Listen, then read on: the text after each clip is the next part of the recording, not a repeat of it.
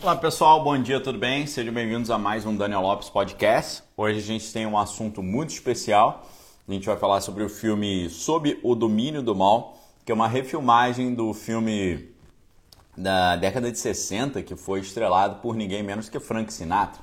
E esse filme Sob o Domínio do Mal, ele é muito interessante porque ele vai tratar daquelas questões que nós já abordamos aqui no Daniel Lopes Podcast relacionadas a controle mental, né, projeto MK Ultra, aquela história do, do livro Os Homens que Encaravam Cabras, né? Imagino que vocês se lembrem né, da, dessa história, onde havia ali uh, super soldados e tal, e onde a gente fala também sobre a questão do, né, da, da, das tecnologias de controle mental que foram incorporadas pelo, pelos americanos com a, a chegada nos Estados Unidos daqueles cientistas alemães que vieram num projeto secreto chamado Projeto Paperclip, vieram da, da região ali da, da Alemanha para os Estados Unidos. Né? Os Estados Unidos, em vez de colocar atrás das grades os caras, eles aproveitaram a mão de obra super qualificada para trabalhar com eles, inclusive na NASA. Né? A NASA foi criada por um desses ex-funcionários lá alemães. Né? Hoje a gente tem aí o Wagner aí da equipe me ajudou com o título, né? Sob o domínio do mal. Um filme muito interessante, né? A refilmagem, ela é mais recente, ela é estrelada por um elenco bem interessante, um elenco aí que, né, muito premiado, que é um elenco é composto pelo Denzel Washington, né, que faz o papel principal. Você tem a Meryl Streep também, você tem o Liv uh, Schreiber, e o Liv Schreiber, ele, ele foi o que fez o filme R, RKO 281 que eu indiquei ontem, ok? Que eu indiquei ontem que vai tratar exatamente, exatamente no... Uh, exatamente do Cidadão Kane. Ele faz o papel do, do Orson Welles no filme RKO 281 que conta essa história. Então, uma mera, uma, uma pequena coincidência aí na nossa conversa de ontem com a de hoje. E o filme, além de outras figuras, é estrelado pelo John Voight também. O John Voight ele é o pai da Angelina Jolie, ok? Para quem não se lembra. Então, assim, o, o, inclusive o papel que a o papel que a Mary Streep faz nesse filme sobre o domínio do mal, ele é muito parecido com o papel que ela vai desempenhar depois no filme Não Olhe para Cima, né? Que é aquele filme que está concorrendo ao Oscar, né? Que fala de um cometa que está chegando e por aí vai. Então, é muito interessante essa essa, é, esse elenco, né? Então, o, o, título original desse filme é The Manchurian Candidate, que vai falar exatamente sobre esse processo de controle mental. E bom dia a todos, tá, pessoal, que estão chegando aí. Uma honra contar com a presença de vocês aqui. Antes da gente entrar aqui, fiz uma breve pausa para lembrá-los que vocês podem nos ajudar a convidar mais pessoas para assistirem. Uma vez que no Instagram aqui embaixo você tem o, uma setinha para a direita, né? Você tem uma gaivotinha, uma espécie de asa delta, de delta, né? Você pode convidar os seus amigos clicando aí embaixo e também no YouTube você pode compartilhar também, ok? A Kelly está no YouTube, Raquel aqui no, no Instagram. Muito obrigado, ok? Pela presença de todos vocês. E hoje vai ser um passeio bem interessante nesse universo aqui da, do no universo cinematográfico e do universo também dos filmes aí que vão tratar desse assunto de controle mental, né? Então, The Manchurian Candidate é um filme de suspense político, psicológico, que está dentro de uma categoria que eles chamam de neo-noir, né? É uma espécie de neo-noir americano. O neo-noir é um renascimento do filme noir, né? Que é um gênero que floresceu ali no pós a Segunda Guerra Mundial nos Estados Unidos, aproxima, aproximadamente ali entre, entre 45 e 1960 e o termo francês traduz né, essa ideia de filme sombrio, né, que conta essas histórias assim meio sombrias. Então, o filme é categorizado dentro desse universo neo-noir. Ele é dirigido pelo Jonathan Demme e é uma, é uma direção muito, muito interessante, né, muito bem feita. E o filme é baseado num romance que é o homônimo. O nome do romance é The Manchurian Candidate, exatamente.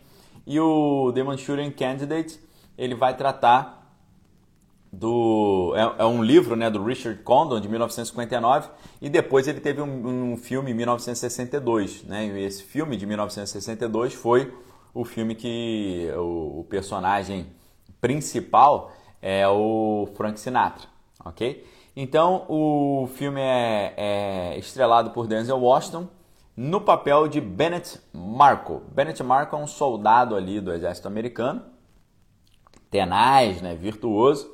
O Liv Schreiber faz o papel do Raymond Shaw, que é um, é um deputado é um, um deputado federal americano de Nova York, que foi manipulado para se tornar candidato a vice-presidente. Ok? Manipulado para se tornar candidato a vice-presidente. O John Voight é senador dos Estados Unidos, né? E o, o Tom Jordan é um, é um outro que é concorrente a vice-presidente. E a Mary Streep é a Eleanor Prentice Shaw, também senadora e mãe, mãe e manipuladora do Raymond Shaw, ok? Então, enquanto o nome do romance do filme foi mantido, né, o significado aí de Manchurian foi alterado, né, porque no original o protagonista ele foi capturado na Guerra da Coreia e sofreu uma lavagem cerebral pelo pessoal lá do Dragão Vermelho do Oriente na atual Manchúria, ok? Então, por que, que é Manchurian Candidate? Né? De onde vem esse nome Manchurian Candidate? Vem desse livro que vai contar uma história da Guerra da Coreia de um, um protagonista que é capturado pelo dragão do Oriente e uh, eles fazem uma lavagem cerebral nele ali na no que seria a região da Manchúria, tá? Já no filme de 2004, a em vez de a gente ter uma guerra da Coreia, a gente tem a guerra do Golfo, né? E o Manchurian é usado em vez disso com o nome de uma empresa multinacional sinistra. Então eles mudam um pouquinho esse enfoque, né? Porque em inglês o nome permanece o mesmo, The Manchurian Candidate. Só que aí você fala, pô, como é que é Manchurian se não, não tem nada da Manchúria no filme? Não acontece na, na geografia, na região geográfica da Manchúria. A referência continua sendo o nome de uma empresa sinistra que faz esse tipo de pesquisa de controle mental nas pessoas, ok? Então como é que é como é que é a trama, né? Como é que é o enredo dessa história? O Major Bennett Marco, né, que é o, o Denzel Washington, ele comandou um famoso, uh, uma famosa ofensiva do exército americano durante a Guerra do Golfo de 1991. Por seu papel nessa missão, né, o, o, sargento de primeira classe, que é o Raymond Shaw, ele foi premiado com uma medalha de honra né, por derrotar sozinho o inimigo e resgatar todo mundo, exceto dois de seus homens que acabaram perdendo a vida. Então, no futuro aí depois, né, como se fosse 2008, a América se tornou ali. A América estava diante de uma convulsão social muito grande e tal, estava com uma degradação ambiental, né, um aumento do controle corporativo. E o Shaw, que é esse herói de guerra, que acabou virando uh, deputado federal, ele, inclusive, uma pausa aqui, tem muitos, hoje nos Estados Unidos, tem muitos deputados federais e senadores que tem é, é, essa, essa mesma biografia, entendeu? Você tem inclusive um, um deputado federal americano que é o Daniel Crenshaw. O Daniel Crenshaw ele é, é ex-oficial da Marinha Americana, né? E é atual, atualmente ele é ele é deputado federal, né? Representando o, o, o Texas.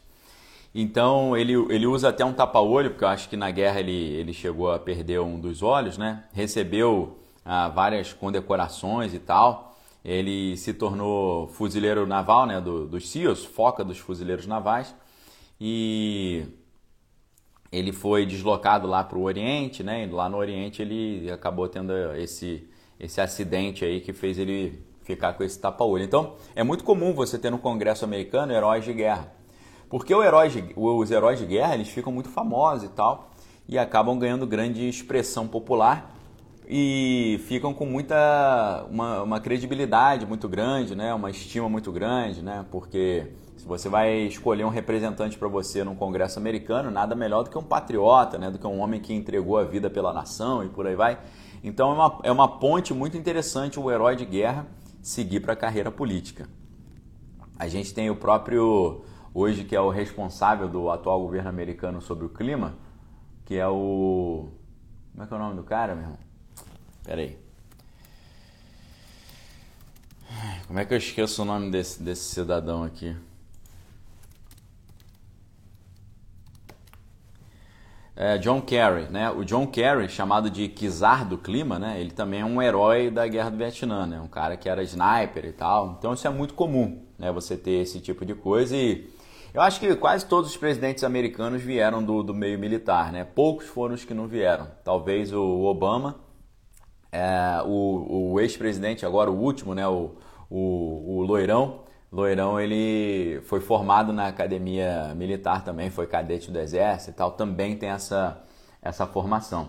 Então, como o profeta Geek está falando, né, as pessoas não desconfiam, né, não desconfiariam de um herói de guerra porque ele entregou a vida pela nação. Né? Então, se ele entregou a vida pela nação num conflito lá no fim do mundo, ele vai entregar também a vida pela nação, uh, imaginam eles, né, dentro do cenário ali do Congresso americano. Então, o Raymond Shaw, ele foi premiado com essa medalha de honra e o, o, o, toda essa equipe foi premiada com essa medalha de honra. E aí, uh, então, os Estados Unidos estão numa situação de muita tensão ali, eles precisam de um novo, um novo presidente, um novo governo para tentar salvar os americanos desses problemas. E aí, o, a mãe do, do Shaw, ela é a senadora Virginia Eleanor Prentice Shaw, né? É engraçado esse nome, né? Shaw, porque o, o nome do, do soldado americano que virou deputado uh, federal é Daniel Crenshaw. É estranho isso, né? O cara que existe se chama Dan Crenshaw, Daniel Reed Crenshaw. E o outro pessoal da história fictícia é Shaw também, né? Uh, Eleanor Prentice Shaw. Usa, a mãe dele usa sua influência para garantir a indicação do seu filho como candidato a vice-presidente sobre o favorito, que é o senador Tom Jordan. Então, ela consegue, ela, elas estão numa disputa interna dentro do próprio partido, aquelas primárias do partido, e ela está tentando convencer o seu, o seu partido a colocar o seu filho como vice e não o famoso senador Tom Jordan, né? Só que aí o que, que acontece? O filho dela, que é o Raymond, ele é tímido, ele é retraído, mas ele se abre para sua mãe e a sua namorada de infância, que é Jocelyn, né? que é filha do senador Tom Jordan. E aí o Al Melvin, que é um dos ex-soldados de Marco, né, ele conta para o Marco sobre as suas memórias e sonhos confusos sobre essa unidade militar perdida. Né? Embora todo mundo olhe para ele assim e pense, poxa, esse cara está com problemas mentais, ele mostra para o seu antigo uh, oficial né, comandante, o Marco, né, o, os desenhos de imagens desses seus sonhos. Né? Então, o que acontece? O próprio Marco, que é o Denzel Washington, ele começa a achar, a, começa a ter sonhos estranhos também, né? E aí, nesse sonho, Raymond e eles são capturados e submetidos à lavagem cerebral para eliminar membros do seu próprio pelotão, né? E os captores ali incluíam cientistas liderados por um misterioso homem sul-africano. Então, o Marco, que é o, o que é o Denzel Washington, ele começa a investigar o que realmente está acontecendo. Então ele viaja para Nova York, onde ele conhece uma balconista de supermercado chamada Eugene, né, e que oferece para ele um lugar para ficar. Enquanto ele toma banho lá no seu apartamento, ele sente um pequeno calombinho na parte superior das suas costas, assim meio no ombro, né? E aí ele usa uma faca para ver o que que é e ele tira do local um pequeno objeto metálico mas acidentalmente deixa cair no ralo da pia do banheiro depois que a Eudine, ouvindo sons estranhos ali, é, entra, no, entra no banheiro. Então uh, o cara percebe que ele tinha um implante, né? ele haviam colocado um implante no seu corpo. E o que é interessante é que. Uh, obrigado aí pela dica aí da banda Tribal Tech, obrigado Fernando. Obrigado Profeta Geek aí pelos comentários, valeu. Então, é, essa ideia de implante lembra muito aquilo que a gente falou no outro encontro quando a gente comentou sobre o, o aquele super soldado, né, o Robert Duncan O'Finn, que tinha esse implante no corpo, né? Quando a gente falou do os homens que encaravam cabras e os super soldados e tal, e eu falei para vocês que ele tinha um implante no ombro, na mão, na base da coluna, no cérebro, e ele mostrou isso, né, com ressonâncias magnéticas no no programa na é, Conspiracy Theory com Jesse Ventura no canal americano True TV. Tá? No canal True TV tem um programa que teve três temporadas, eu acho, chamado Conspiracy Theory com Jesse Ventura, onde o Jesse Ventura, que é ex-governador do, do, do Arkansas, e ex-ator de Hollywood, ex-fuzileiro naval americano. Ele tem um, né, um extenso currículo, ele vai investigar e vai pesquisar essas, essas ideias meio mirabolantes conspiratórias. Ele percebe que é, algumas delas têm muita base factual, o que é impressionante né, da gente perceber. Então é muito interessante que o filme mostra que o, toda essa equipe que sobreviveu a esse ataque, se tornaram heróis de guerra, eles tinham esses implantes no ombro, exatamente onde o Duncan é, mostrou que tem com a ressonância magnética e aquela história que eu contei para vocês da tecnologia ancestral de guerra, né? de um, um rito que aconte, rito antigo que acontecia ainda nos tempos uh, uh, do, do, continente africano ali, das guerras africanas, onde os soldados africanos eles passavam por um ritual onde eles colocavam bilhas de, de ferro no ombro e na base da coluna. Né? A gente até comentou do, de um ex-sacerdote aí dessa, dessas religiões brasileiras que tinha esse tipo de, de implante. Esses implantes faziam com que ele se conectasse a uma entidade espiritual e quando essa conexão acontecia, ele ficava com uma força descomunal, né? uma capacidade de briga descomunal. Então, muito interessante como é que essas coisas vão se, vão se confirmando ali, né? vão se é, atualizando e vão batendo. Então, o cara percebe né, que ele tem, ele tem esse implante e ele vai, ele vai tentar entender de onde que vem esse implante, como é que botaram esse implante nele, como é que foi isso. E aí ele vai lá confrontar o Raymond, né, que é esse cara famosinho lá, deputado federal, mas é um cara meio ele é meio apático assim, você vê uma postura dele meio estranha. O cara ele é meio abobalhado assim, ele é meio aéreo, né? Ele tá sempre meio ah. Então é, é estranho porque hoje em dia, pessoal, se você olha certas pessoas é, públicas, você vê que muitas delas são meio assim, né? Mas os caras são meio avoados, assim, meio. Ah, fica com o olho meio assim. Ah, ah, o quê? Aí começa a falar umas coisas que não tem sentido. Ah, aí de repente eles tiram. Não, com licença, ele vai sair aqui rapidinho, tira o cara de cena. É estranho porque você vê isso acontecer em várias situações, né? Não só no meio político, mas no meio midiático também, né? Tem, é, tem muitas filmagens aí na internet que você vê que o pessoal está fazendo uma matéria ao vivo, de repente o jornalista ele dá uma travada e ele fica, ele fica parado assim, né? Aí todo mundo, oh, tá tudo bem? E o cara. Então, comece, comece a prestar atenção nisso, entendeu? Comece a prestar atenção nisso, os caras que são meio. Parece que tá meio teleguiado assim. É. Hã? Hã? O quê? Hã? Tem muito no meio artístico americano, você vê o Eminem, Eminem, o, o cantor, né? O cara tá, ele tá numa entrevista e de repente ele tá assim. Aí o cara, oi, tá tudo bem? Hã? Hã? Hã? Entendeu? Muito estranho isso. É, é bom a gente é bom a gente come, começar a prestar atenção nisso. Então o Denzel Washington ele vai lá tirar satisfação com o cara e ele ah, o que que acontece? Ele perdeu o implante dele, né? O implante que ele tirou das costas caiu no ralo. Ele perdeu, não pode fazer uma investigação em cima disso. Então ele pensa, poxa, esse deputado que era o meu subordinado, que virou herói de guerra, ele deve ter um implante também. Então o que que acontece? Ele vai até o cara e fala: pô, meu irmão, você não tem uns sonhos estranhos e tal, você nunca teve essas coisas, umas memórias estranhas e tal. O cara, ah, meu irmão, você tá com problema psiquiátrico, sai fora, não enche não. E aí ele na, no Salve-se Quem Puder, o que, que ele faz? Ele agarra o cara, o Denzel Washington agarra o outro cara, que é o candidato a vice-presidente. Ele agarra o cara, puxa a camisa do cara e vê que nas costas do cara tem uma cicatriz. E ele mete a boca ali e morde as costas do cara. Aí todo mundo, pô, ele mordeu, prendem ele, não sei o quê. Só que o que acontece? Ele arrancou, ele arrancou com a boca o implante. Entendeu? Ficou quietinho com a boca fechada com o implante ali dentro.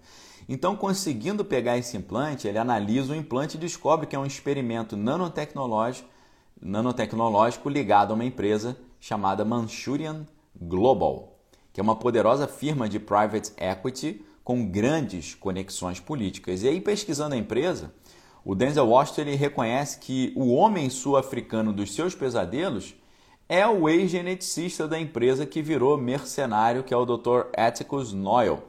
E ele traz as suas descobertas ao senador Jordan, que confronta Shaw e sugere que Raymond se retire da campanha. Né? Ele fala, cara, essa história está muito estranha, é melhor você sair da campanha. Só que em vez disso, o que, que a Eleanor faz? A Eleanor ativa o Raymond e ordena que ele tire a vida do Jordan.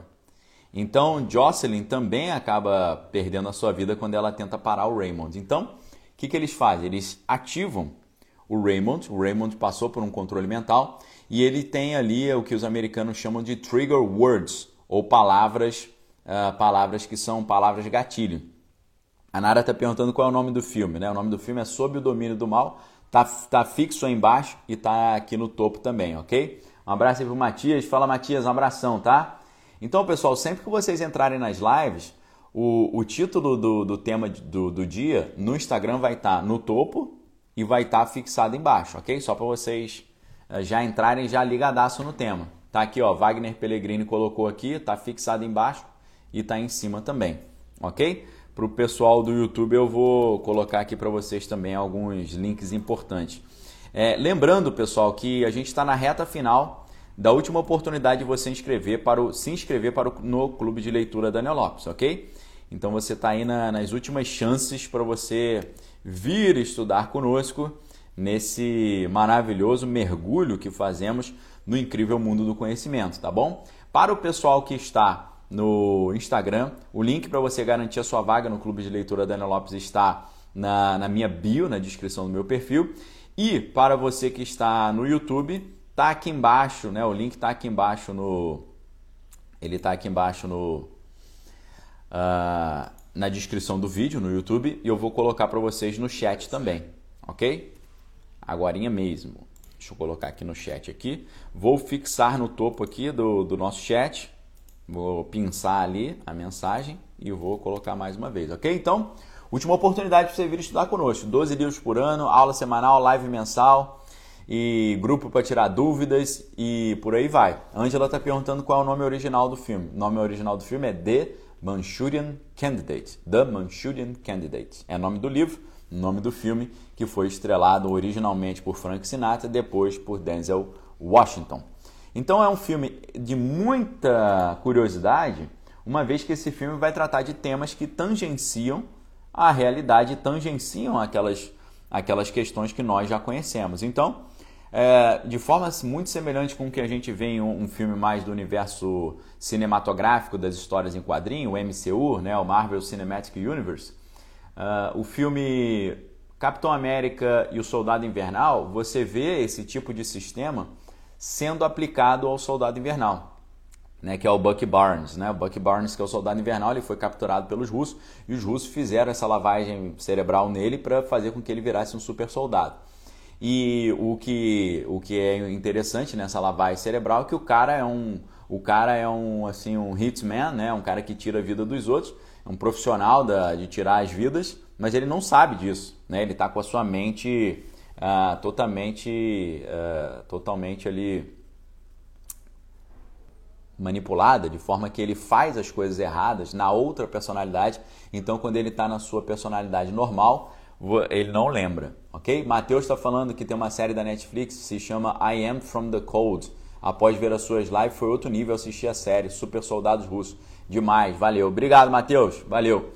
É, o cara, é, o pastor Carlos está perguntando se o chip aniquila o livre-arbítrio? Então, o, o, não, é, não é o chip, o chip faz ele conseguir trocar de personalidades, ok? Aquilo que a gente já falou que é o transtorno dissociativo de personalidade que acontece quando geralmente na infância a criança passa por vários traumas. A gente explicou a dinâmica uh, mental de, de em que momento que acontece o fracionamento das personalidades. É uma maneira que o cérebro tem de poder se proteger de tanto estímulo nervoso e de dor, ok? Então, se uh, diante de uma, um nível muito grande de dor e sofrimento, ou a pessoa morre ou ela desmaia.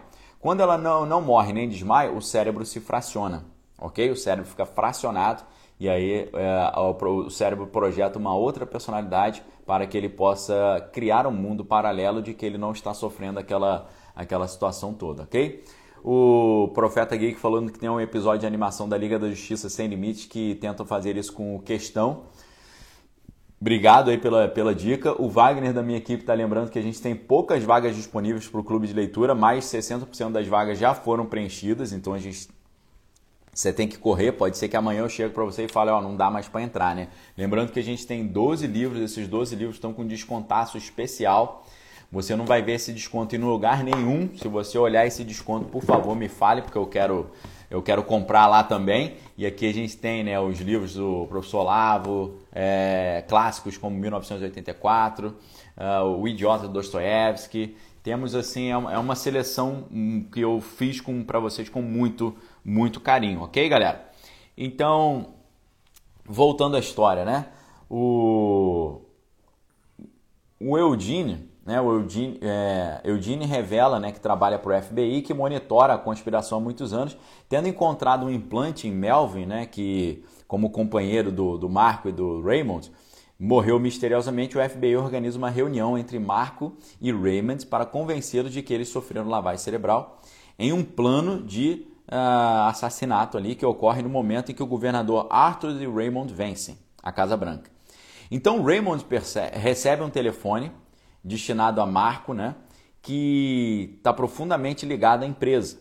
E usando ali as palavras de gatilho, ela ordena que Marco tire a vida do presidente eleito para que Raymond possa se tornar presidente e admite que ela o entregou voluntariamente. Olha só, olha só, pessoal. A mãe, a mãe admite que entregou voluntariamente o seu filho para benefício do país, para passar por esses experimentos, ok? Então é muito semelhante à história que a gente comentou aqui do, do Robert Duncan Ophina, né? Ele diz que quando ele era jovem, su, o seu próprio pai o entregou aos seis anos para ele ser, uh, o entregou aos seus aos seis anos para ele ser submetido a aquele experimento que estava dentro do guarda-chuva dos projetos MK Ultra de controle mental, mas era um subprojeto chamado Projeto Talent, né? Projeto Talent, e ele passa por esses treinamentos e essas sessões ali de, de, uh, de sofrimento para poder fracionar sua mente e virar um super soldado do exército americano. Eu contei a história, ele, ele sofre um acidente de carro, né? Jogaram ele para fora do carro, tentaram tirar a vida dele e aí ele, ele passa por uma ressonância magnética, a ressonância magnética parece que queimou os circuitos desses implantes que ele tinha no cérebro e espalhados pelo corpo todo, ele começa a lembrar das coisas e aí ele vai investigar e ele lembra né, que ele foi submetido a esse tipo de, de situação, entregue voluntariamente pelo seu próprio né, pai. No caso aqui desse filme, Manchurian Candidate, ele foi entregue pela própria mãe, ok? Para vocês entenderem aí como é que tem uma uma curiosa interseção entre a ficção e essa, esse relato aí do Duncan O'Finner. A gente tem uma cena muito interessante do filme que me lembrou, foi mais uma coincidência que eu, que eu percebi, né? Uh, o, o, Robert Duncan O'Finner, ele vai dizer que ele descobriu que ele, Robert Duncan O'Finner é um cara que existe aí, que dá palestra e tal, não sei o que, até meio exorcista também, e faz um monte de coisa, é especialista em luta com. É, é negócio de treinamento, luta com facas e tal, e por aí vai. Então, a Jana, Jana Siríaco, obrigado Jana, tá? Jana Siríaco. Então a Adriana está perguntando se foi o pai dele que o entregou. Foi o pai que entregou voluntariamente o filho para virar esse super soldado aí, né? O pai na história real, entre aspas, porque a gente não tem tantas provas assim. Aqui no filme sobre o domínio do mal foi a mãe que entregou voluntariamente o próprio filho e deixou o filho sofrer uma lavagem cerebral e tal para o bem dos Estados Unidos, né? Então, uma outra coincidência que acontece nesse filme, deixa eu ver se eu acho as imagens aqui para vocês, eu, eu, separei algumas imagens. A gente tem a imagem, por exemplo, aí do, do Denzel Washington, né, olhando pro, pro cara, e temos a imagem dele também recebendo o telefonema, né? Então, como é que é o como é que é a, o acionamento dele da outra personalidade? Como é que ele, ele muda a personalidade? Através de palavras de gatilho. Né? Assim foi no filme Capitão América Soldado Invernal. As palavras, as palavras gatilho estavam num livro, um livro vermelho.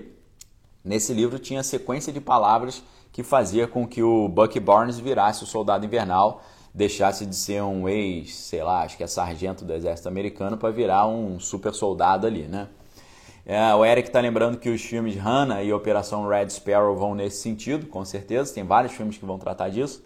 Mas a diferença aqui, pessoal, no, no, no Daniel Lopes Podcast é que eu mostro para vocês o substrato real disso, né? Uh, a maioria dos outros canais vai falar, ah, o filme é legal, não sei o que, que maravilha.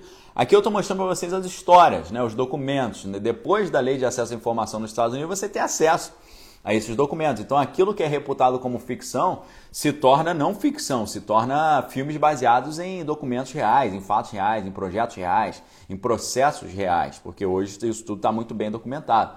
É claro que você não vai ter acesso à, totalidade de tudo que está acontecendo, porque você tem muitas, muitos trechos desses documentos que estão uh, marcados ali, estão uh, cerceados, né? Os americanos chamam de redacted. Redacted é quando eles estão é, uma tarja preta em cima, né? O Rodrigo lembrando do Unabomber também é exatamente isso, né? O Unabomber também sofreu uma espécie de lavagem cerebral, né? E que era o Timothy McVeigh, né? E o, o interessante é a gente ver isso, né? A, realidade por trás, né? O que, que realmente está acontecendo. Então essa cena do filme que eu estou mostrando no Instagram aqui para a galera onde o Raymond está recebendo um telefonema, esse telefonema vai falar as trigger words, as palavras gatilho. Então vai falar para ele o seguinte: é, Sargento Raymond? Aí ele fala: Sim, quem está falando? Aí a voz pergunta: Sargento Raymond Shaw? Aí ele: Sim, é o Sargento Raymond Shaw que está falando.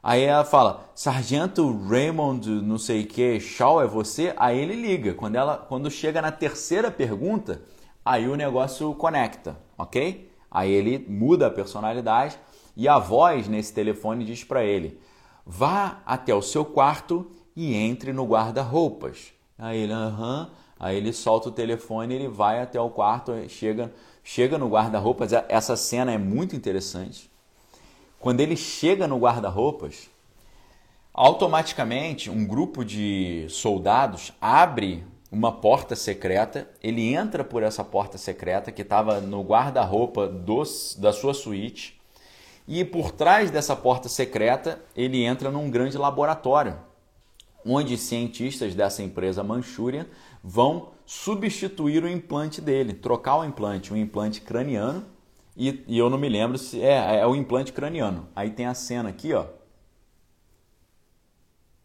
A cena, ó. essa é a cena em que o, o ele está recebendo um novo implante. A cabeça dele fica presa e eles estão trocando o implante da, da cabeça dele, ok? Então uh, é muito interessante essa ideia, porque no relato do Robert Duncan você tem exatamente isso. Né? Você tem ele falando, que, ele mostrando as ressonâncias magnéticas que ele tinha um implante no cérebro, na mão, no ombro, na coluna, vários espalhados pelo corpo, acho que no joelho, no pé, vários implantes, né? E é muito interessante, né? Porque eu já falei para vocês que isso é uma tecnologia de espiritual de guerra que já vinha dos tempos antigos da África. Na África tinha esse esse sistema e isso existe ainda hoje. Ainda hoje alguns sacerdotes dessas uh, de alguns grupos mais uh, fechados, né? Eles recebem esses implantes e com esses implantes, estou falando em rituais, né, que acontecem em certos cultos, ele recebe esse implante e esse implante conecta a sua, o seu corpo com entidades espirituais lá que fazem ele ficar muito poderoso. Então é muito interessante nós descobrimos que o que os americanos fizeram com a ajuda dos alemães dentro desse projeto Paperclip, que vira o projeto MK Ultra, é você percebe que ah, o que está acontecendo ali é que eles estão ah, atualizando, ou eles estão melhorando, ou eles estão fazendo um progresso de uma tecnologia antiga já, entendeu? Uma tecnologia que já existia. É, é muito, muito curioso isso, né? Muito, muito, muito estranha essa, essa ideia. Então, uh, é, é, bem é bem interessante, né, a gente a gente pensar né, nessas histórias, né, e fazer esse cruzamento de dados, né. Eu acho que poucas pessoas assim estão fazendo esse cruzamento de dados como eu faço para vocês. E o que o que me deixou muito impressionado é que quando eles quando o Raymond recebe esse telefonema e ele é acionado né, através do gatilho mental, e ele vai para essa sala especial. Quando ele entra nessa sala especial, infelizmente eu não tenho como reproduzir essa cena aqui para vocês, mas eu posso mandar o link dessa cena depois para vocês no, no grupo VIP no WhatsApp. O que é muito interessante, um abraço aí para a Catinha de Wiesbaden, valeu, danke schön, uh, willkommen hier. Então olha só, uh, quando ele entra nessa sala, através dessa passagem secreta que é aberta, você vê que na sala tem cientistas, mas tem soldados totalmente de preto. Totalmente de preto, ok? Totalmente de preto. Uma máscara toda preta, não tem, o olho não aparece, é tudo preto. Um, uma balaclava toda fechada preta, um capuz todo preto, a arma preta, é óculos preto, roupa, roupa, roupa escura, calça escura, sapato escuro, você não vê nada, o cara é totalmente escuro. Quando eu olhei essa cena nesse filme, Sob o Domínio do Mal, né, o Manchurian Candidate, eu falei, caramba, mais um ponto que eles acertaram. Por quê? O Robert Duncan O'Fini, nas suas, nos seus testemunhos, no seu relato, no seu livro, né, que é o livro uh, Innocence Turned Deadly, né, a inocência transformada em algo mortífero, esse livro eu, eu não me lembro onde é que eu coloquei ele, porque ele é um livro meio sui generis, ele é meio um gênero à parte. Não me lembro em qual lugar da minha estante que eu coloquei. Nessas histórias e nesses testemunhos do, nesses testemunhos do Robert Duncan O'Fini, ele diz que ele, ele, ele participou do, da segunda geração do Projeto Talent, tá? Da segunda geração. Teve uma primeira geração do Projeto Talent que foi na década de na década de 50, tá? porque a Segunda Guerra Mundial termina em 1945.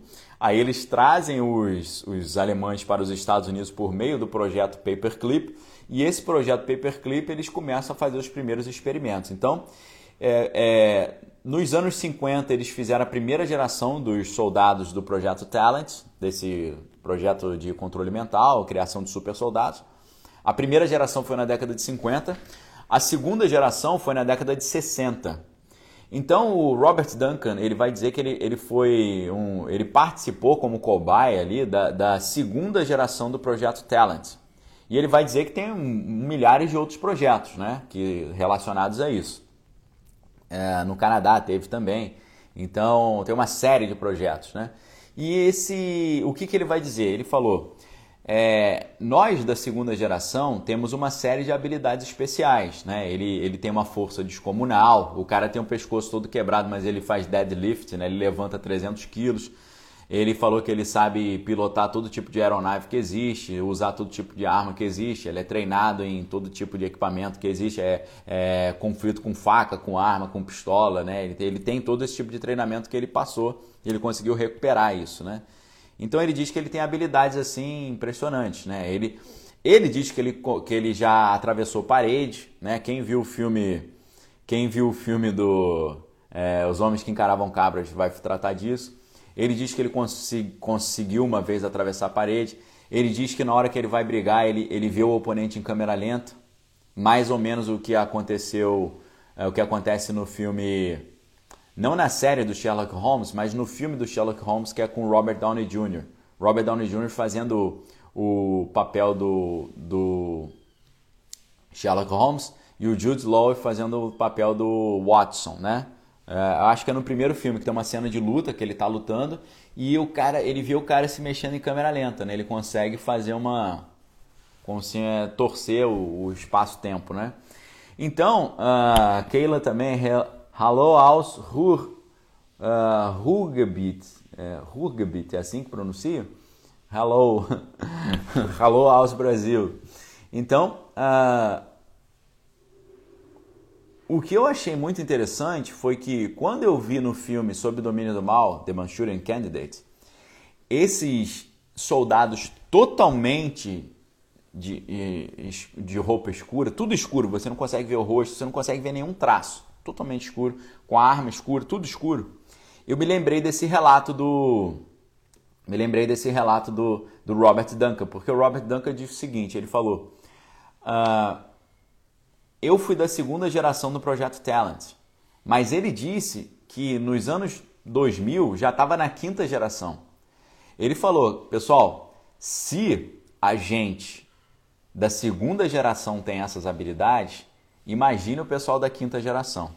Aí o, a entrevistadora, que era a Carrie Cassidy, né, do Project Camelot, a entrevistadora ela perguntou assim: você já, você já teve contato com alguém assim de quinta geração? Hoje deve estar na sétima geração já, né? ou, na, ou na sexta, porque isso foi na, nos anos 90. É, então, ele falou assim: já, já, e foi um negócio muito complicado. Olha como é que foi, uh, como é que é o relato do Robert Duncan. Né? Eu acho que ele é do Kentucky. E ele estava lá no Kentucky no inverno e ele ele tá sempre ele corre todo dia, ele corre, tava, tava nevando, mas ele estava correndo também. E ele estava correndo na neve e tal, não sei o que, fazendo o treino dele. Hoje ele está bem fora de forma, assim, mas ele era um cara bem. É, tinha uma carcaça bem, bem robusta, né? Forte. Hoje ele está com barrigão e tal, tá meio sambado lá. Mas ele disse que ele estava correndo na neve. Ele estava correndo na neve. De repente ele ouviu um barulho de moto. E ele falou, pô, mas quem que tá andando de moto na neve, né? E aí ele falou, será que é impressão minha? Ele está correndo e tal, e ele ouviu esse barulho da moto vindo. E de repente ele falou, cara, eu acho que realmente tem uma moto. E ele olhou para a moto, né? E ele olhou para a moto, tinha um e ele falou, a moto totalmente escura, moto totalmente escura, e dois caras na moto totalmente escuros, ok? A Maria do Carmo aqui no YouTube está falando para falar do laranja mecânica. Então, laranja mecânica é semelhante, né? Agora, laranja mecânica não é para fazer com cara, que o cara se torne um super soldado e tenha uma outra personalidade. O Clockwork Orange, ou laranja mecânica, na verdade, é uma adequação comportamental. Era um cara que era delinquente, eles estão tentando é, retirar dele essa delinquência através dessa lavagem cerebral, entendeu? Mas é semelhante o processo, num brilhante filme do Stanley Kubrick, né? Então, o que, que aconteceu? Ele estava correndo, ouviu esse barulho de moto e ele olhou e viu a moto totalmente escura, a moto toda escura, sem nenhum traço de identificação, Os, um, um, piloto da moto totalmente escuro também e um cara no, no, na garupa totalmente escuro. E ele já sentiu que não, não, era, não era algo legal. E aí, o que, que, que, que aconteceu? O, o cara que estava na garupa começou a levantar a mão como se fosse pegar uma arma, né? Então, o que, que aconteceu? Ele falou que ele sempre anda armado, né? Então ele, o cara levantou a mão como se fosse para atirar nele e ele puxou a arma e apontou pro cara. Só que quando ele foi ver, o cara não tava com nenhuma arma na mão. O cara só tava com a mão assim, ó. Entendeu? Só tava com o dedo. E o cara veio, apontou para ele só com o dedo e fez assim, como se como se estivesse dando um tiro, entendeu? Fingindo que deu um tiro. Então ele falou que ele ficou apontando a arma pro cara e o cara virou com a mão e ele quase que atirou no cara, mas ele viu que era a mão, o cara com a luva, tudo escuro, luva escura. Aí o cara com o um dedo fez assim nele e saiu. Aí ele, aí ele falou, beleza, ele guardou a arma e continuou correndo. Ele falou que no mesmo dia ele começou a passar mal e ele falou que ele quase morreu, que ele teve uma doença assim que não existe, que ninguém sabe o que foi. E ele ficou internado, ele ficou com o corpo todo destruído e ele ficou um tempão no hospital e quase morreu. Ele fala, eu não sei o que, que, que, o cara fez, mas o cara soltou em mim um negócio que quase me matou, entendeu? Então ele falou, isso é para vocês verem o, as habilidades que o pessoal de quinta geração tem. Então, o que, que eu comecei a perceber? Ah, esse relato do Duncan, dizendo que o, os super soldados de alta patente da quinta geração, eles andam completamente escuros. Eles fazem as operações totalmente escuros. O rosto, não, você não vê nada. É, um, é como se fosse uma manta no corpo inteiro escura, ok? Totalmente escura. A arma totalmente escura, não tem um relógio, não tem um anel, não tem um óculos, não tem nada que se identifique. É o cara totalmente escuro. Então eu já conhecia essas histórias, esses relatos há muito tempo. E aí quando eu vi o filme do Manchurian Candidate, quando eles falam isso, eu falei, caraca, hein? Impressionante, né? Impressionante. Agora, uh, um outro um outro cara que participou desses projetos, e aí já é, já é um outro tipo de projeto, aí já é o Majestic 12. Eu não sei se vocês já ouviram uh, falar do MJ12 ou MJ12 ou Majestic 12. Majestic 12 foi um, uma equipe de alto nível que os americanos montaram para pesquisar as questões alienígenas, ufológicas, né? O profeta Geek está falando que ele levou um tiro de carga energética, né? Pode ser, eu não, sinceramente eu não sei o que, que, que aconteceu, né? Então, Silvio Bering está falando, vou assistir a de ontem à noite e depois assistirei essa. O cronograma aqui está pesado, mas vou colocar as lives em dia, grato pelo conteúdo. Valeu! Então, uh, deixaram ele vivo para fazer sombra ao controle mental, que já é bem mais avançado? Perguntou a Nara. Não, eles não quiseram deixar ele vivo, não. Eles estão sempre tentando tirar a vida dele. Entendeu? Estão sempre tentando tirar a vida do cara, mas não conseguem, porque o cara é cascudo também. Entendeu? Então, a, o Rodrigo está perguntando: teriam esses soldados armas espirituais? Pô, mas com certeza absoluta. A gente, eu estou falando aqui para vocês, esse, esse é, é, o alto nível da, do meio militar hoje, ele, ele mistura magia com ciência. Entendeu? Eles pegam elementos da, da alta magia, da bruxaria, da feitiçaria, e eles transformam o cara num, num, numa fusão entre o mago Merlin e o, e o Tony Stark, entendeu? Um Tony Stark que é bruxo ao mesmo tempo. É nesse nível o negócio, ok? É nesse nível a parada. Agora, uh, teve um outro cara que eu não vou, eu não vou conseguir me lembrar o nome dele. Deixa eu ver se eu tento. Tem um cara que trabalhou com essa galera.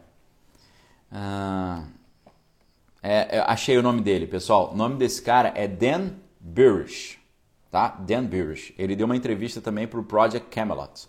Deixa eu colocar o nome dele aqui para vocês. Dan, de Daniel, Burish. Tá? Esse cara também ele contou uma história muito interessante, né? Que ele falou que ele trabalhou junto com esse grupo do MJ12, o Majestic 12, e ele trabalhava com esses caras, e esses caras tinham como seguranças pessoas assim, um cara totalmente negro, totalmente preto assim, a roupa toda escura, tudo escuro, né? O rosto, o corpo. E ele, ele, ele dá o um nome para esses caras de ghostwriters, tá? Então o nome que esse Dan Burish é, aprendeu desses caras é ghostwriters. A gente sabe que ghostwriter é o cara que ajuda alguém a escrever um livro, só que o outro cara que põe o nome no livro, né? Ele escreve o livro para alguém famoso e alguém famoso que leva o crédito. É ghostwriters, né? Mas ele chama esses caras que andam todos escurecidos de ghostwriters, né? Ele na entrevista dele ele fala, poxa, a gente tinha a segurança era feita pelos ghostwriters, né? Porque esses caras totalmente black, toda a roupa toda escura. Então esses caras são. É, é, esse pessoal é. Eu não vou dizer que são os homens de preto, né? Os men in black, mas é uns caras assim que, pô, encontra um cara desse, tu sai correndo, sabe que a coisa ficou, ficou complicada, né? Meu sogro tá na área de gato também, falando de escritor fantasma. Então, a Roberta, Roberta sabe das coisas, hein? Roberta, Roberta, livro Filho do Fogo, onde a pessoa aperta o coração do outro, fechando a mão, provocando um ataque cardíaco através de poderes espirituais. Exatamente, Roberta. Então, no, no livro e no filme Os Homens que Encaravam Cabras, como é que eles matam as cabras? É assim, né? ele mentaliza na cabra e ele explode o coração da cabra mentalmente, entendeu? Por isso que é Os Homens que Encaravam Cabras. É exatamente isso. Por isso que a, Roberta conseguiu chegar num nível de entendimento que é o nível de entendimento que eu gostaria que vocês chegassem, que é o quê? Você entender que como o, o Leo Zagami, que é um membro da, da família real italiana, ele fala no, nas suas palestras, a magia é a mais antiga arma de guerra que existe, ok? A magia é a mais antiga arma de guerra que existe é você pensar assim, né? Ah, você quer eliminar alguém. Você pode ir lá e tirar a vida da pessoa, você pode contratar alguém ou você pode fazer um feitiço e a pessoa bater as botas. O que, que é melhor? Se o feitiço der certo, não vai ter problema para você, porque ninguém vai chegar na justiça e vai falar: o cara fez um feitiço e matou, matou meu irmão. Aí o juiz vai falar: ah, mas eh, na justiça a gente não acredita nisso. Então a pessoa não vai ser presa. Você pode fazer o feitiço que você quiser, prejudicar todo mundo e não vai dar nada. Vai dar nada espiritualmente. Depois Deus vai te cobrar dessas coisas, né? Então, é, é isso que acontece. É a magia usada como arma de guerra, ok? Então isso aí é uma tecnologia, uma ciência que os grandes exércitos do mundo já mataram essa charada há muito tempo, tá bom? Tem vários projetos nesse sentido. Projeto MK8, Projeto Talent, Projeto Stargate, Projeto Delta. Tem projeto Pegasus, tem vários projetos desses que fazem isso, mistura ciência e tecnologia como arma de guerra, tá bom? Marcos lembrando aí do profeta Balaão, exatamente, né? Balaão ali para lançar uma maldição como uma, uma ferramenta de guerra. Então, pessoal, um, um detalhe que eu gostaria de apontar para vocês, que eu acho muito interessante, que está tanto no Mastral quanto no William Schnobelen, e aí é interessante você perceber a semelhança do relato do William Schnobelen com o relato do Mastral. William, eu vou pegar os livros aqui para vocês aqui na minha estante, né? Que agora todo mundo acha que a estante dos outros é falsa. Para mostrar que a minha estante não é falsa, vou pegar os livros aqui para vocês. Então, galera, nesses dois livros aqui, tá? Eu vou me ater mais ao americano para eu não ter problema, porque eu já falei para vocês, quem brinca com fogo faz xixi na cama. E eu não quero fazer pipi na cama, então eu não vou brincar com fogo. E, e quando eu estou falando fogo, eu estou falando aquele mesmo fogo do aquele mesmo fogo do Twin Peaks, né? Fire Walk with Me, o fogo anda comigo. Então, é, eu não quero brincar com fogo não. Ah, o profeta Geek está falando, né, que tem no documentário Poder e Perversão uma vítima do Epstein falando sobre isso. Caramba, hein? Sinistro. Então, olha só, Lúcifer destronado, ok? Lúcifer destronado, William Schnobelen vai contar o seu testemunho. Qual o testemunho do William Schnobelen? William Schnobelen, ele era um jovem que gostava muito dessa questão sobrenatural, mistério, e ele acabou indo estudar, fazer seminário para virar padre. E no seminário para virar padre, um dos professores falou para ele: é, Vocês sabem por que, que Jesus fazia milagres e tal? Jesus fazia milagres porque entre os 12 anos e os 30 anos ele foi para o Tibete. E lá no Tibete ele foi iniciado nas artes mágicas. Então, como a doutrina, a, a doutrina romana diz que é, sacerdotes alter Christus est, né? Eu, se eu não estou enganado, é exatamente isso sacerdotes alter Christus est, né? Eles têm esse uh, esse conceito, né? O ah, que, que, que significa esse conceito? Significa o sacerdote deve ser um substituto de Cristo, o sacerdote deve ser um semelhante a Cristo, né? Então o professor disse, como a nossa doutrina ensina que sacerdotes alter Christus est, para nós seguirmos o caminho de Cristo, a gente tem que seguir a via mística de Cristo. Qual via mística? Aprender as artes mágicas. Olha o argumento do cara.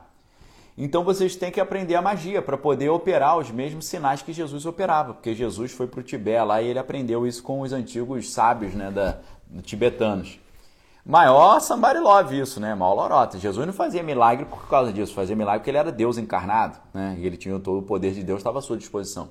Mas ele acreditou nessa parada, então ele falou: ah, se é para aprender magia, eu vou aprender magia. Então ele foi se envolver com Wicca, depois ele se envolveu com o druidismo, depois ele se envolveu com a, a maçonaria, depois ele se envolveu com a, a bruxaria propriamente dita e ele foi subindo dentro da escala da magia até atingir o topo lá. Nesse livro, Lúcifer Destronado, ele conta um pouco essa história. E o que nos impressiona muito é que essa história que ele conta é diferente, mas guarda muitos pontos em comum com uh, a história do Mastral, ok? O que, que o William Schnobelin conta? Ele conta que, né, na, crescendo na su, nos seus graus de iniciação mágica, ele, ele um belo dia estava lá na, na casa dos pais, sei lá, dormindo, e ele de repente ele acordou, se sentiu sendo sugado para o espaço, puxado para o espaço. Ele foi indo para o espaço, foi indo para o espaço, e ele foi passando por estrelas, sei lá, constelações, galáxias, planetas, até que ele caiu, ou ele pousou numa das luas de Júpiter. E numa dessas luas de Júpiter havia, ele chegou nessa uma dessas luas. Isso me lembra muito uma cena do, do filme Watchmen, quando o Dr. Manhattan está em Marte ele, e ele tira de dentro de Marte um, uma espécie de templo, tá? Me lembra muito isso, ele fica sentado ali meditando. Então, essa questão dos planetas, pessoal, é um negócio muito é um negócio muito espiritual, muito sério. A gente tem que ficar bem ligado com relação a isso. Então, o que que acontece? A gente a gente vê que Uh, ele foi subindo, isso ele conta nesse livro aqui, tá? É, ele, deixa, eu não me lembro exatamente se tem um capítulo exclusivo disso, acho que até tem um capítulo exclusivo, deixa eu ver. Tem, é o capítulo 10 do livro, está na página 139, A Catedral da Dor, tá? The Cathedral of Pain. Catedral da Dor, página 139 do livro Lúcifer Destronado, é, da editora Dan Prevan. É uma, é uma edição que é, é, uma, é um livro que às vezes é um pouco difícil de achar. Mas eu vou mostrar para vocês mais uma conexão entre o filme sobre domínio do mal e essas histórias que a gente está vendo. Só um segundinho, pessoal.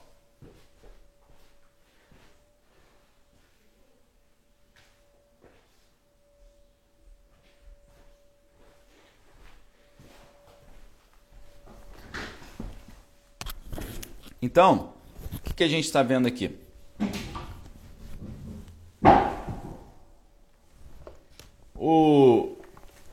O William Schnobelen, ele diz que ele chega nessa lua de Júpiter e nessa lua de Júpiter ele vê uma catedral, um, um templo, ok? E nesse templo, a parede do templo é como se fosse um aquário. E esse aquário é cheio de pedaços de, de corpos, entendeu? Um negócio grotesco. E dentro desse, desse templo tem um, uma série de sacerdotes ali, ou de pessoas vestidas também de, com capuz escuro, tudo escuro. E eles estão cantando blasfêmias contra Deus e contra Jesus em francês. Né? E ele fala que ele já ele lembrou desses cânticos de rituais que ele participou de ordens secretas que cantava essas blasfêmias em missas negras em francês também. Porque a parte do ocultismo na França também é muito forte, não é só a Inglaterra e Escócia, não.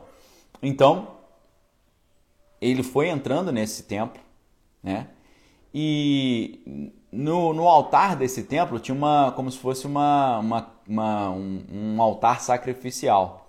E aí mandaram ele deitar ali, e quando ele deita ali, aparece aquilo que, segundo ele, era o próprio Lúcifer.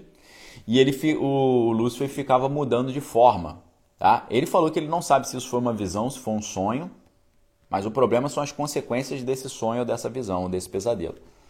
Aí ele deita ali naquela cama e essa figura que fica mudando entre um homem muito belo, um monstro, um, um, um leão, aí muda para um leão, um, sei lá, um anjo, depois um homem belo, um, leão, e fica mudando. Ela fica, é um shapeshifter, né?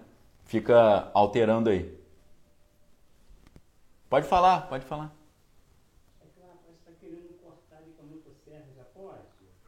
Não, pode cortar. Pode cortar. Então, o que que o que que acontece? Ele vai para esse local, ele deita nessa cama, e esse ser vem com uma unha gigante e com essa unha ele enfia na testa dele. E ele fala que ele sente uma dor absurda, parece que a cabeça dele vai explodir. Nesse momento, ele começa a cair, cair, cair e ele acorda sem roupa no jardim da casa, com a grama pegando fogo em volta e um buraco no chão. Parece o Exterminador do Futuro quando ele chega, né, que tem aquela bola que bota fogo em tudo, né? Então, então o que que acontece? Ele acorda com uma cicatriz na testa. Entendeu? E ele tem essa cicatriz na testa até hoje. Ele acorda com essa cicatriz na testa. E foi falado para ele que ele ia receber a consciência luciférica, alguma coisa assim.